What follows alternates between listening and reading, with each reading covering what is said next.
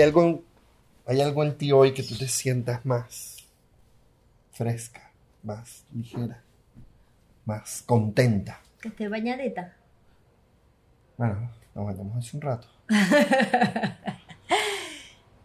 Abrieron el Parque del Este después de seis meses, siete meses, un año, cinco años. ¿Hace cuánto no abrían el Parque del Este? Bueno, sí, es desde que pusieron en regla desde el marzo.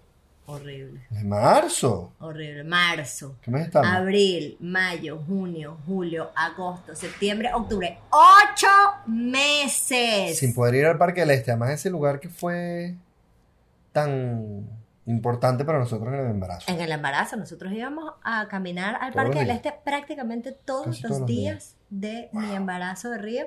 Y luego con Río... Hay un mosquito aquí. Estoy Sí. estoy estoy bien. ¿Lo agarraste? Ay, ay, me está pellizcando el codo. Lo Lo maté. Lo mataste. Lo maté. ¡Ay, ay, sí!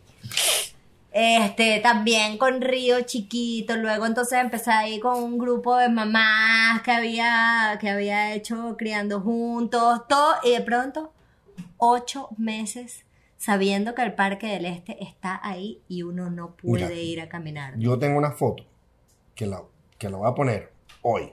Probablemente para cuando están escuchando esto ya la puse. Hace varios días. Pero que básicamente el copy que va a poner es, se- por favor, no le vuelvan a cerrar el parque a esta señora. O sea, guindada en los árboles. Eran así, Qué así. emoción, Así, qué así, emoción. por las praderas. Además, nos pasó una cosa muy loca, que es que, claro, anoche alguien me escribe, alguien que, que, que me sigue en Instagram, me escribe que van a abrir el Parque Este porque yo había puesto una publicación hablando de, ponchale, que, injusto era que estuvieran abiertos, abiertos los centros comerciales y uno no pudiera Sí, ir todavía al Parque del Este y al Ávila. Y el Ávila no lo han abierto, creo. No. Necios eso. Eh, pero entonces esta chica me escribe para decirme, mira, parece que lo van a abrir mañana, me están confirmando de los grupos de runners que están siempre enteradísimos de todo. Y me escribe como a las 9 de la noche para decirme, es así, este es el horario, pim, pim, pim. Y yo me acuesto con eso en la cabeza de que quiero ir al Ávila, quiero, quiero ir al Ávila también. Quiero ir al Parque del Este, quiero ir al Parque del Este, quiero ir al Parque del Este, pero, ¿sabes? sí lo irán a abrir, ir a hacer, yo mi locura era ir a hacer muchedumbres, hay que ir demasiado temprano, y a las seis y media suena el despertador tuyo. Además, mi despertador que yo no, o sea, yo puse y luego lo quité. No lo quitaste. Tú Tú, sabes que yo, y pensabas que lo habías quitado. tú sabes que yo anoche no estaba muy seguro de que de que era una buena idea ir para el Parque del Este hoy porque yo dije, verga, si no está abierto por alguna mala comunicación que hay en este gobierno que sabes sabes Ajá. y no está abierto, el peo que iba a hacer en la entrada, el peo que ibas a formar tú en la entrada, Pero porque yo iba a formar un peo. mi amor. Tú- Porque a mí me dijo alguien en mi Instagram que esto estaba abierto. Mierda, mira. O sea, porque no había una comunicación oficial. Yo solo voy a poner un ejemplo.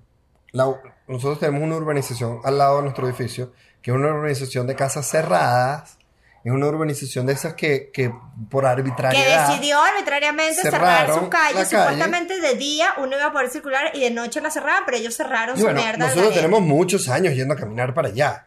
Y la última vez, o sea, yo como que coño, me da un poco de ladilla porque hay que jalarle bola a los vigilantes. No, no, que no hay que jalarle bola a nadie. Y cuando fuimos los carajos en la puerta, no, mira, que no, los vecinos no quieren que la gente pase. No joda.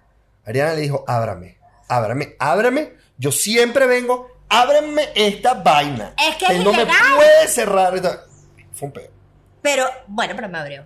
Te abrió. Fue un Me pedo. abrió. Yo me estaba imaginando pasar eso a guardias nacionales y guardaparques. No, Y es distinto ah, porque ellos tienen derecho a cerrar o no cerrar el parque Aún del Este. así, aún así, yo tenía, in- yo tenía intenciones de pararme muy temprano para montar bicicleta.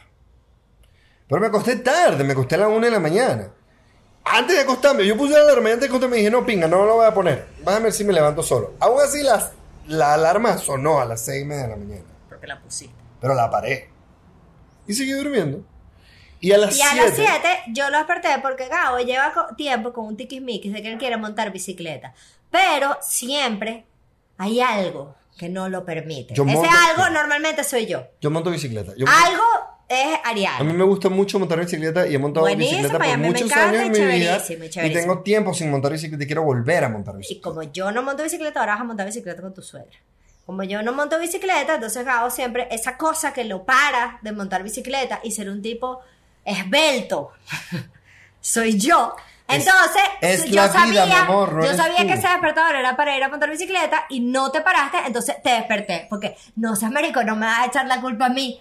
Párate y anda a montar bicicleta. porque como yo, a mí me cuesta burdar, a mí me cuesta burdar las mañanas. Que mi cerebro sea altamente funcional me cuesta muchísimo. Y entonces, Ariana, me, me- tú me dijiste, ta, ta, ta, párate, voy a montar bicicleta. Y yo dije, ¿sabes qué? Sí, me paré. Y poniéndome las medias me sentí obligado. O sea, poniéndome las medias te eché la culpa. Insoportable. Te eché la culpa. Dije, ajá, que ladilla esta caraja diciéndome las vainas que tengo que hacer. Verga. Y si yo no quiero ir a montar bicicleta, Pero si pusiste un despertador era porque querías. claro, no, lo disfruté muchísimo. Entonces, Gabo llega, más temprano, se va Gabo, ¿no? Y empiezo yo. Yo quiero ir al Parque del Este, quiero ir al Parque del Este. Y digo, ¿sabes qué? Yo no necesito ningún Gabo para ir al Parque del Este. Yo puedo agarrar a mi muchacho y irme al Parque del Este. Y empieza esa cabeza. ¿Será que me lo llevo en coche? La última vez que tratamos de montar arriba del coche se puso como una mapanara, no quería saber nada del coche. Bueno, lo porteo. Oh. Lo porteo. Me llevo mi morralito azul, agarro, porteo mi carajito y digo, "Verga, está pesadísimo. Oh, las portearlo, portearlo es cabilla. Y pienso entonces, llega Gabo. Y entonces es como, ah, bueno, entonces ahora el plan sería con Gabo. Entonces, bueno, Gabo le va a parecer que hace mucho calor, o que le va a dar hambre, o que va a venir la hora. Cuando te digo que si quieres ir al Parque del Este y dices que sí, es como, ¡ah! ¡Wow! Estaba sorprendida. Claro, está. Yo estaba lleno de endorfinas de montar bicicleta. Claro. Obligado por mí. Llegué, llegué a mi casa, oh, sí, sí, sí, sí. Venía escuchando un podcast, hice, además hice brazos, piernas, las maquinitas de los viejitos, esos que son buenísimas. Este, estaba súper y mi- Y mi esposa me dijo, vamos para el parque este. Y yo, vamos a darle. Caminando nos fuimos.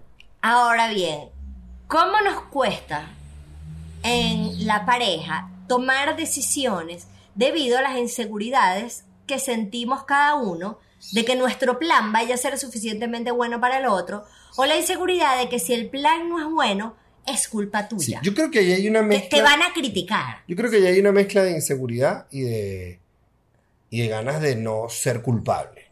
No sé si sea lo mismo. Pero, o sea, de evadir culpa o inseguridad. O sea, porque la inseguridad es ese temor como yo no Es un temor al al fracaso. fracaso, exacto. ¿sabes? Entonces, a veces Pero una pareja- manera de no lidiar con esa inseguridad es, bueno, no tomo decisiones. Exacto. No tomo decisiones para, para, para, bueno, para no fracasar. Ahora, eso solamente te puede estancar en la vida. Claro, es- esa parte, sobre todo esa parte de la inseguridad, te para, te frena, te paraliza. Pero es muy típico de las dinámicas de pareja, ¿sabes? Como yo, por ejemplo, em- nosotros medio empezando, tú elegiste dos veces películas para ir al cine y fueron horribles. Yo no me acuerdo qué películas eran. Menos mal. Hubo dos que fueron horribles. No sé de qué estás hablando, Ariana. Y no has querido volver a elegir películas para ver. Te cuesta decirme, vamos a ver esta película juntos. Mira, la última película que fuimos a ver al cine fue hermosa. Rompiste fuente en el cine prácticamente. Pero fue hermosa. ¿Ok? Era el Rey León. el Rey pero León. ajá. No hemos ido más al cine en un año y dos meses. ¿Y yo, cuánto tiempo te dije que iba a pasar? Pero eso no es culpa de ¿Cuánto tiempo te dije que iba a pasar Un año. Sin que íbamos a... Dije bueno, como tú dijiste 16. como 16. Claro, ya llevas uno. uno y dos meses. ¿Cuál crees tú que es tu mayor inseguridad, Luli? Yo, yo siento que yo no paso mucho en mi cerebro por las inseguridades. Tengo, sin duda alguna. No pasas en tu cerebro por buscar el origen profundo de tus inseguridades Claro, y tratar de entender claro. por qué son. Pero por tus inseguridades te paseas burda. Sí, tienes toda la razón. Tienes toda la razón. Yo me pasé burdo por mis inseguridades. no Porque me- además, si no serías un psicópata, porque nos mandaron unos facts en los que dice que solo el 1% de las personas del mundo no sienten inseguridades y esos son los Y esos psicópatas. son los psicópatas. Ajá. Todos los demás tenemos inseguridades. Ajá. Yo tengo inseguridades. Lo que creo que no me paseo mucho es como por identificarlas, levantarlas, verlas, ver de dónde vienen identificar cuál es la que más me, ¿sabes? Como Como con cuál es la que, cuál crees tú que, que es la que más te sabotea cosas. ahorita, o sea, ahorita yo tengo como dos, dos inseguridades que me molestan mucho, que una es la apariencia, el, el peso, Es guapísimo. pero tengo una Solo papada, estás fuertecito. una papada que me veo. Estás fuertecito. La papada me perturba, arrechamente. Sí, yo. La papada me, la papada me, me atormenta. Lo que tienes que hacer es que en las fotos nunca puedes salir así. Tienes que estar siempre viendo al infinito allá arriba. Y, y hay una cosa como profesional de, de- de- de, bueno, de los logros, de, de, ah, no sé, el éxito, supongo, que, que algo que, que me atormenta, que, que, que me genera inseguridad. Y eso es algo con lo que yo he combatido en diferentes aspectos a lo largo de mi vida. ¿Cuál sería? ¿Viste cómo te devuelvo la pregunta? Mi mayor ¿Cuál inseguridad sería tu mayor inseguridad? es ser la hija de. Porque sufro de un terrible síndrome del impostor. Tú que lo leíste, ¿quieres decir- explicar qué es el síndrome del Ah, impostor? pues ya se me olvidó. ¿Ya se te olvidó? No, o sea, no, yo sé, pero bueno, no me- o sea, yo el síndrome ¿Qué del el síndrome del impostor impostor? es esa cosa que le pasa a uno en la cabeza cuando no quieres reconocer tus logros.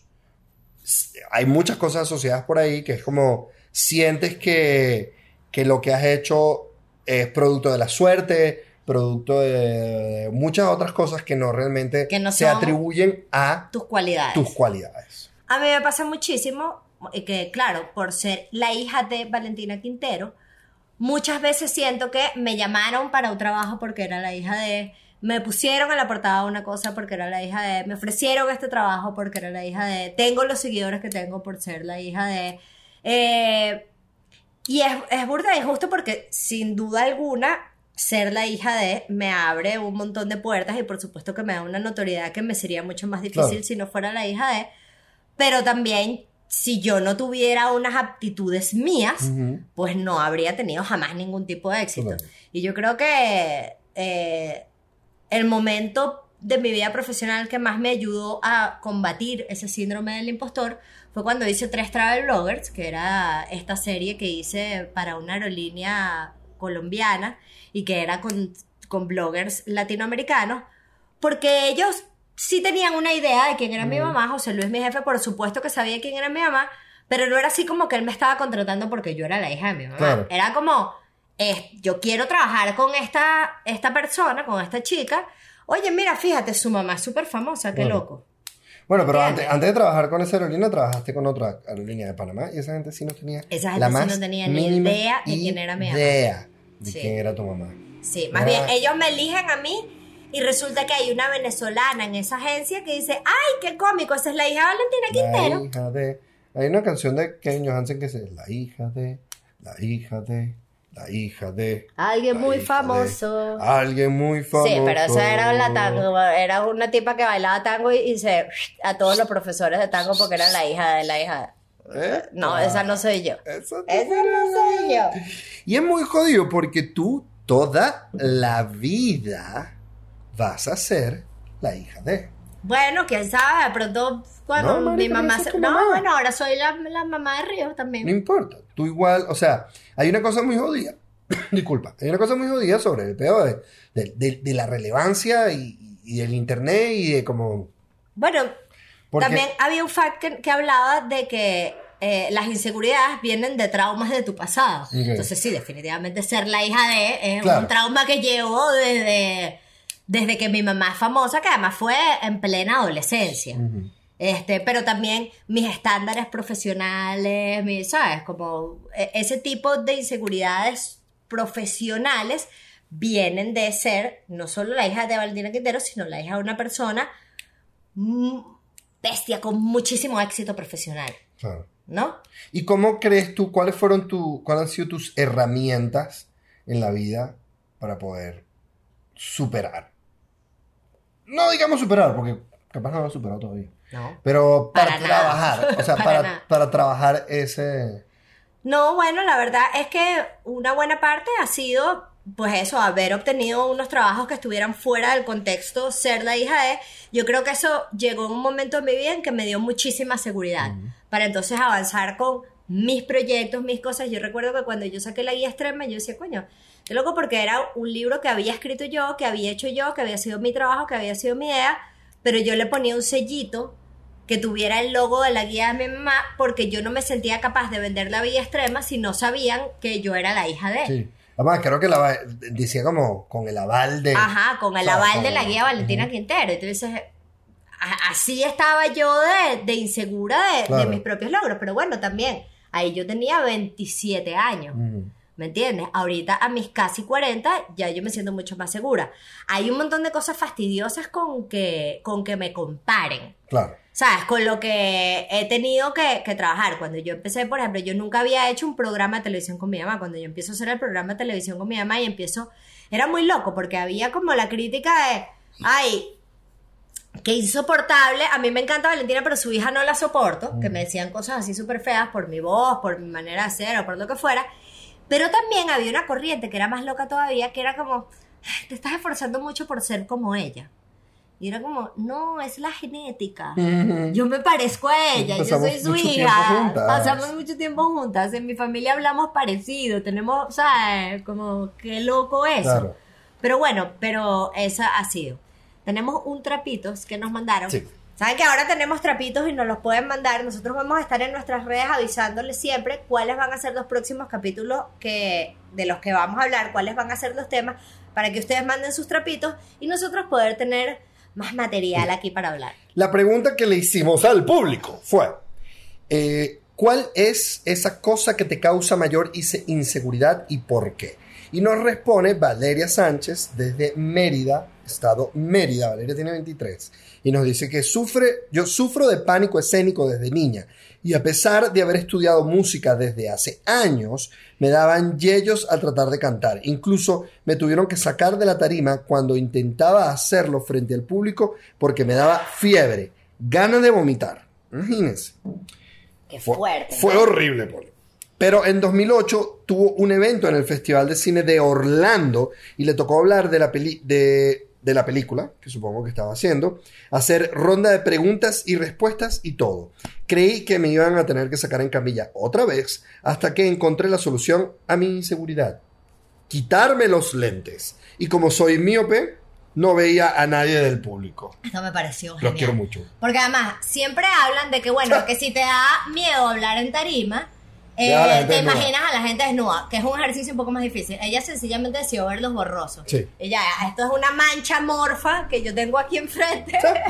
Por lo tanto, es Y importante. tú yendo a terapia, mi amor, imagínate. Lo que tenía era que quitarte Ajá, los lo que lentes. tenía era que quitarme los lentes o taparme los oídos para no saberlos como la gente me grita acá. o no leer las redes o sociales. no leer redes sociales. Que es duro el tema de las redes sociales. Eh, Yo estaba escuchando una En- conversación. Fíjate, en televisión, antes tú hacías televisión y de pronto un crítico profesional ponía algo en un artículo. Pero ahora tú estás, tú sales en televisión y estás a merced de cualquiera que decida opinar en esa vaina. La otra vez, yo creo que ya lo hemos tocado aquí. Hay una cosa de porcentaje súper loco y tiene lógica. Cuando lo pones en número, tiene lógica. Por ejemplo, si tú tienes un, o sea, si tú tienes una audiencia de 300 mil personas y nosotros digamos que una de cada mil personas es un mamagüevo, o, o sea, o, o- una rata Sí, pelúa, es un indeseable. una persona, y que una de cada mil. o lo que No, llaman es más, un hater o un, un hater. Debería ser uno de cada 100, Ajá. más o menos. Imagínate, 300 mil. Esa matemática yo ahorita no la puedo ni hacer. ¿Cuántas personas hay ahí que son de verdad personas nefastas? Y no solo eso, sino que además, inclusive la gente nefasta puede darle vergüenza o prurito decirte las cosas en la cara. Entonces, en un show en vivo, suponte, de pronto no se para y te diga, ¡No soporta tu voz! Y se van. Pero en redes sí lo hacen. Y es recho como esa vaina te quiebra la piel. O sea, y a mí lo que me causa ahorita más duda, impresión, es como si a uno que es adulto, que tiene treinta y muchos años echándole bola a entender la vida, viene un huevón que no conoces, alguien que no tienes idea de quién es, y te dice algo así y te hiere de esa forma.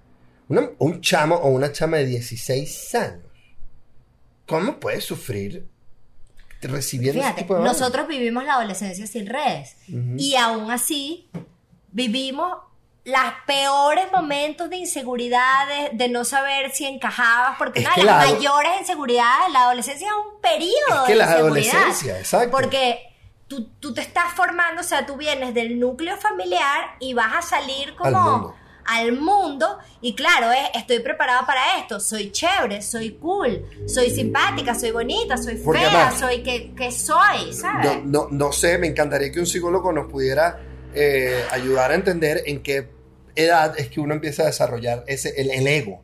¿Sabes? Y el ego No, eso, eso siempre. mucho antes. Eso siempre está contigo.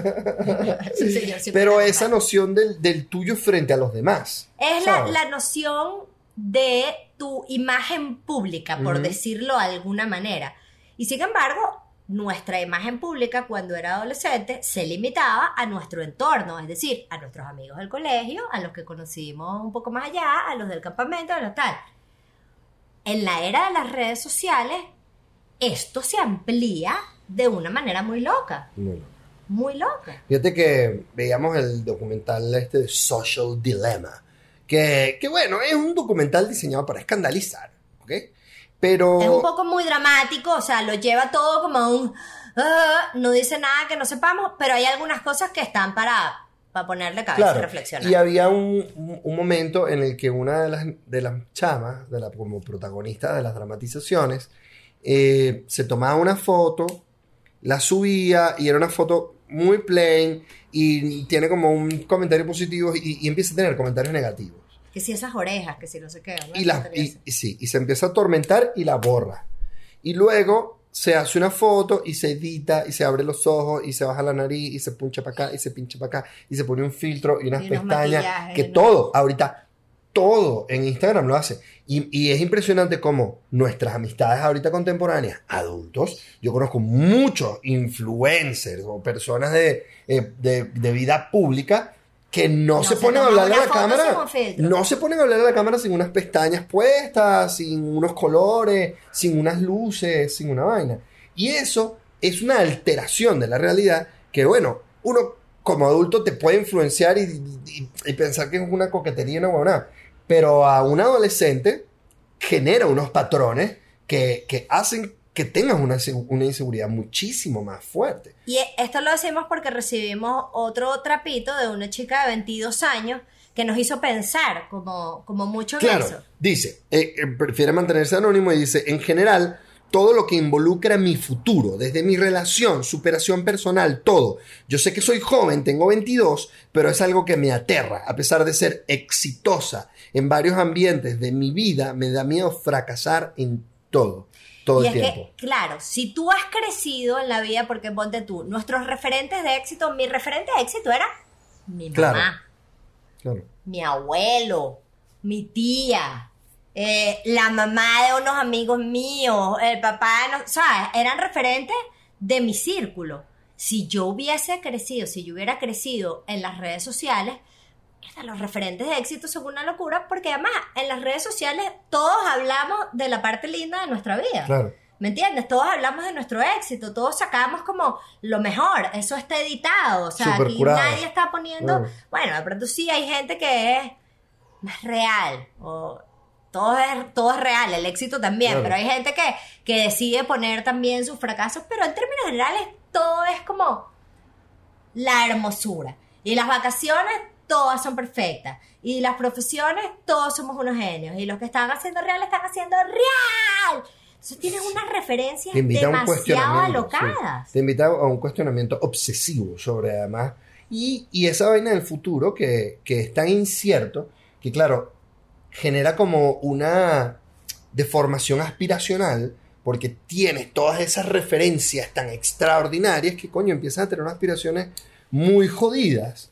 Y, y empieza esa, esa ansiedad, que yo creo que es una mezcla de inseguridad y ansiedad hacia el futuro. El futuro es jodido. Es que O la sea, inseguridad produce ansiedad. Tú sabes que se habla de, de la ansiedad eh, como el problema de vivir en el futuro. Claro. O sea, cuando vives en el futuro, sientes ansiedad y sientes depresión cuando vives en El el, pasado. pasado.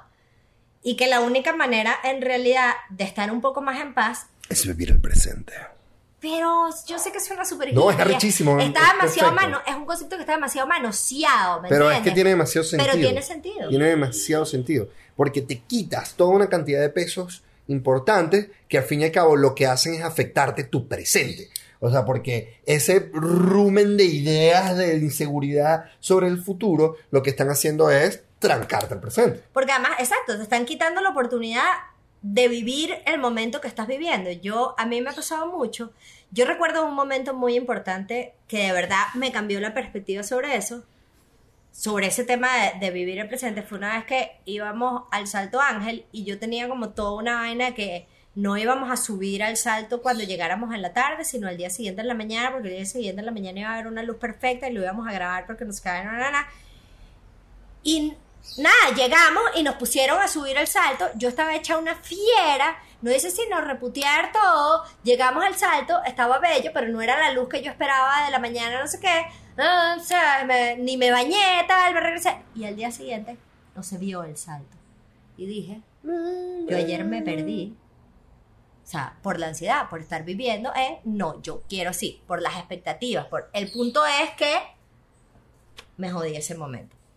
Ahora, hablando de, volviendo al tema de tener estas referencias tan alocadas de las redes sociales y, y la seguridad, ese es un tema que a nosotros, con Río, nos, nos mortifica en muchos sentidos. Primero porque no sabemos en qué mundo va a vivir él. Si ahorita las redes sociales son los que son, no sabemos cómo va a ser este guateque cuando Río sea adolescente. Yo espero, yo espero que, que se pase, o sea, porque ahorita hay como, ahorita está en, en un punto muy de crisis, pero porque es- han sido tan jóvenes las redes sociales, entonces imagínate, creo que Twitter tiene 12 años, como, como mucho, Facebook, tienen 12 años.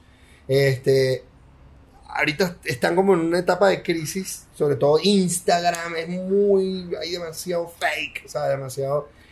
Y yo, yo espero que para los próximos 10 años se haya aprendido mucho.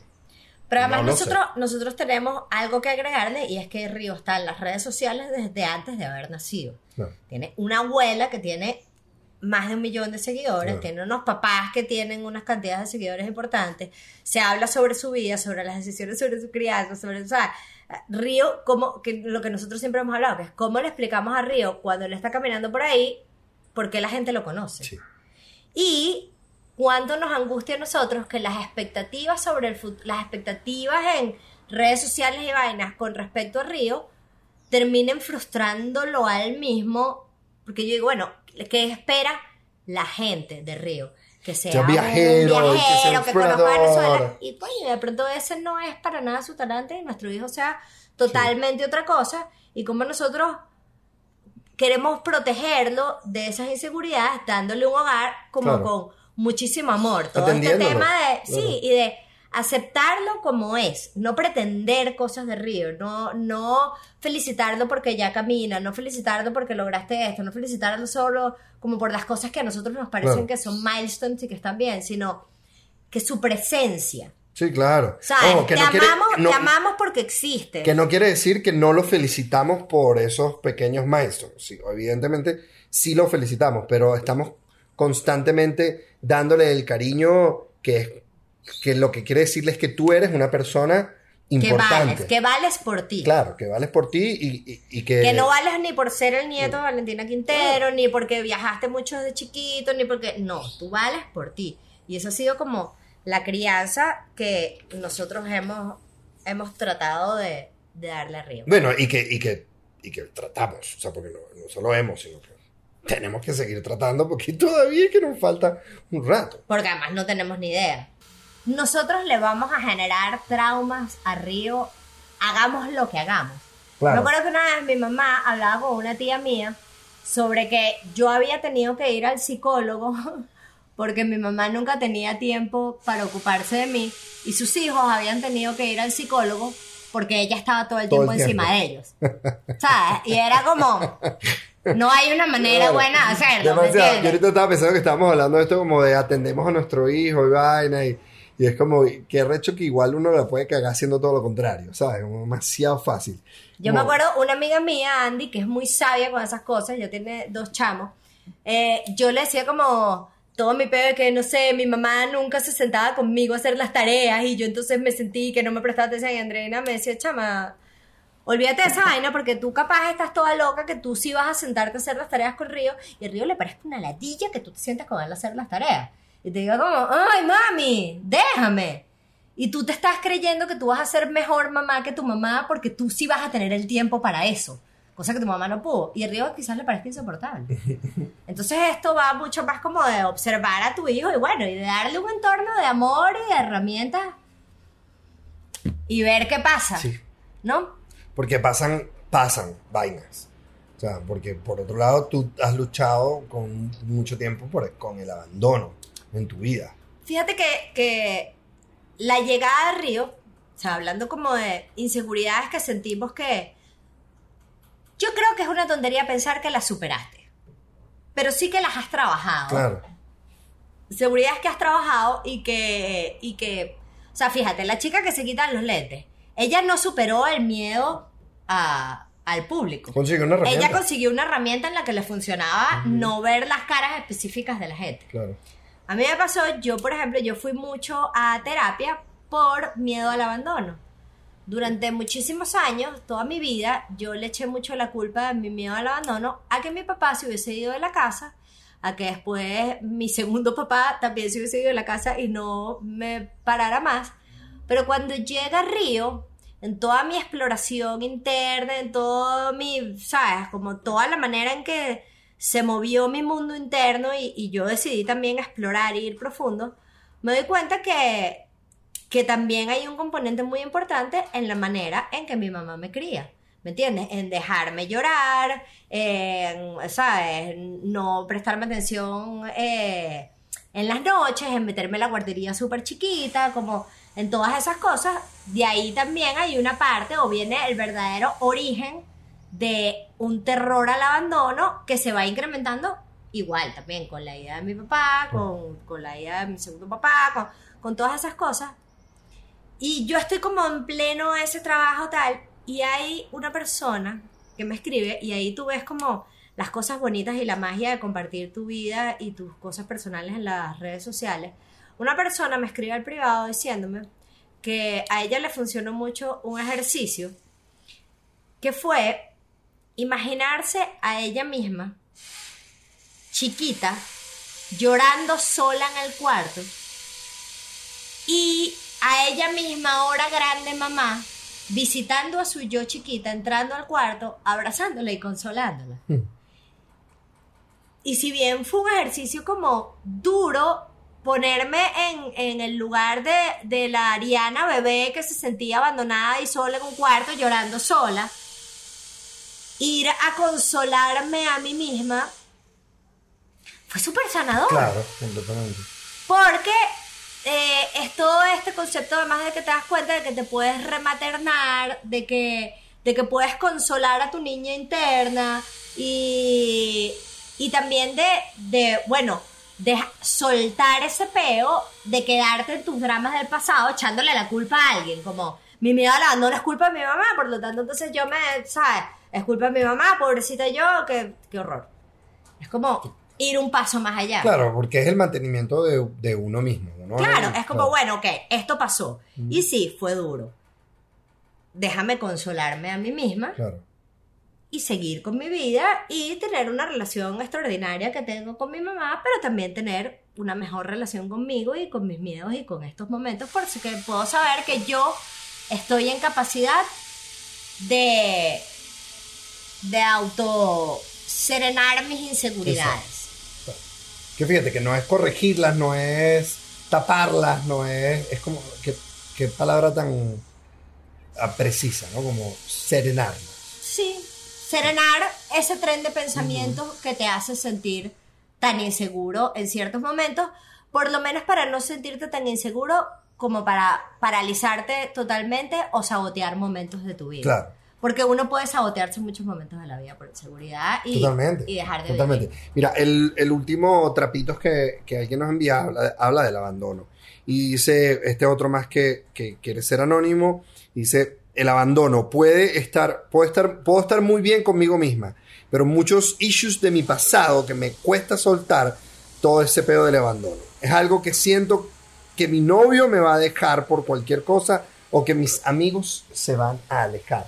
O sea, esa seguridad, ese pedo del pasado, cómo te afecta en el presente y cómo puede afectar a tus relaciones. Y además, cómo esa ansiedad te puede llevar a tomar decisiones choretas. Choretas, Choretas. dejar a tu novio antes de que tu novio te deje a ti y sabotearte una relación, Total. por ejemplo.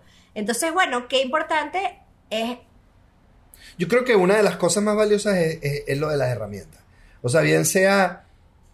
¿Cuál eh, sientes tú, por ejemplo, un momento de tu vida en que tú hubo alguna herramienta que te ayudó a O sea, a ver, no a superar, pero bueno, a lidiar con ciertas inseguridades? Fíjate, cuando yo trabajaba en radio, al principio me costaba mucho escucharme. Eh, me costaba muchísimo, muchísimo Muy loco lo que produce a todos escuchar. Totalmente. Imagínense eso. Cada vez que uno se escucha que sí, en una nota de voz o algo así, iu, imagínate escucharte en radio, en un carro rodando, en algo que no puedes cambiar ni modificar ni borrar ni nada. Tú sabes que cuando yo hacía radio y estaba en el carro y empezaba mi programa, lo apagaba. Claro. Yo he estado muy en contra de eso porque me parece que, que esa profesional, es la mejor forma de aprender, es de escucharte. Entonces yo me escuchaba mucho y yo creo que yo logré superar eso, eso, escuchándome mucho, y yo logré eh, llevar mi voz a un punto al que yo, a como yo me quería escuchar.